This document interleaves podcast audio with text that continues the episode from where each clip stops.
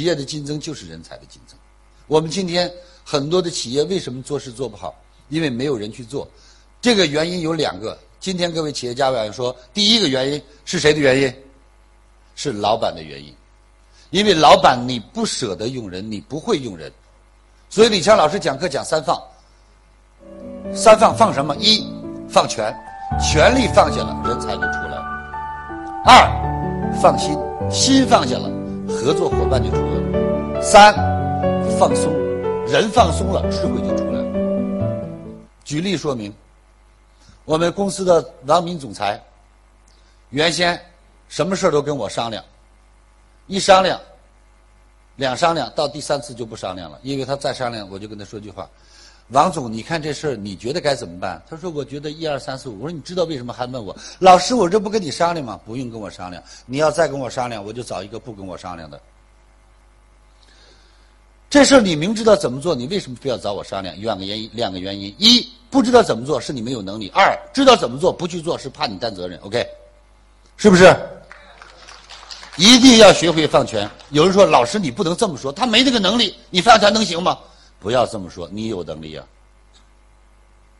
我们太高估自己，总是高估自己，看低别人，这是错的。现在有一些人学国学，我不排斥，我觉得学一学中国博大精深的历史文化可以，但是别去盲从。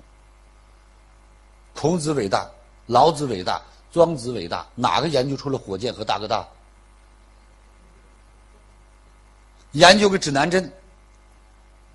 也没成为航海专家，研究个炸药，只会放鞭炮，让人家研究了大炮。你说你中国要不研究炸药，你说那八国联军他能进得来吗？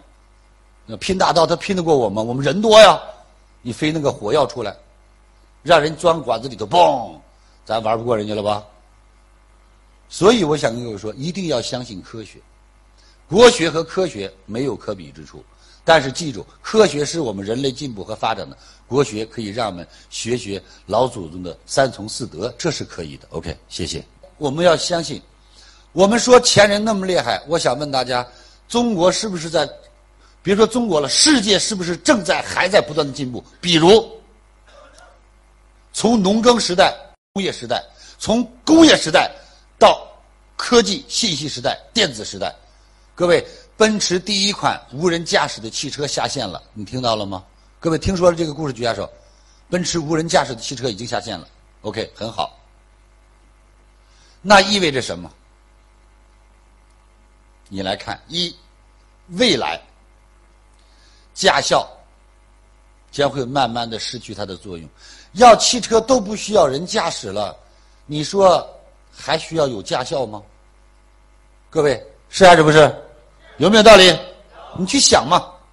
如果未来汽车都变成节能的、太阳能的充电的了，你认为加油站生意还那么好吗？你认为汽车修理工是不是要改成电气修理工了？OK，是还是不是？因为你要知道，那个就现在咱们已经开的那个叫特斯拉吧，是叫特斯拉吧？那个下线那个。已经和咱们现在的原本意义上的汽车完全不同了，它没有发动机，你维修厂最厉害是修发动机嘛，对不对？你看它就变成了钣金和电工了。所以各位，社会的发展我们要看到，企业的竞争就是人才的竞争，企业家一定要相信什么？我说这些就是告诉企业家一定要相信年轻人，要大胆的敢启用年轻人。年轻人有他的巨大的优势：第一，具备创造性；第二，有非常丰富的经历，他不知道什么叫疲惫；第三，他的敏锐度一定要比我们更高。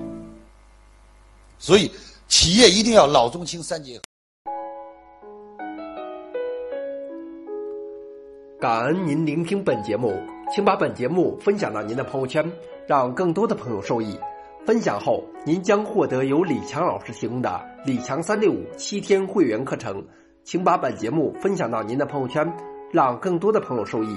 分享后，您将获得由李强老师提供的李强三六五七天会员课程。请添加微信 e 一二三六八八领取七天会员课程。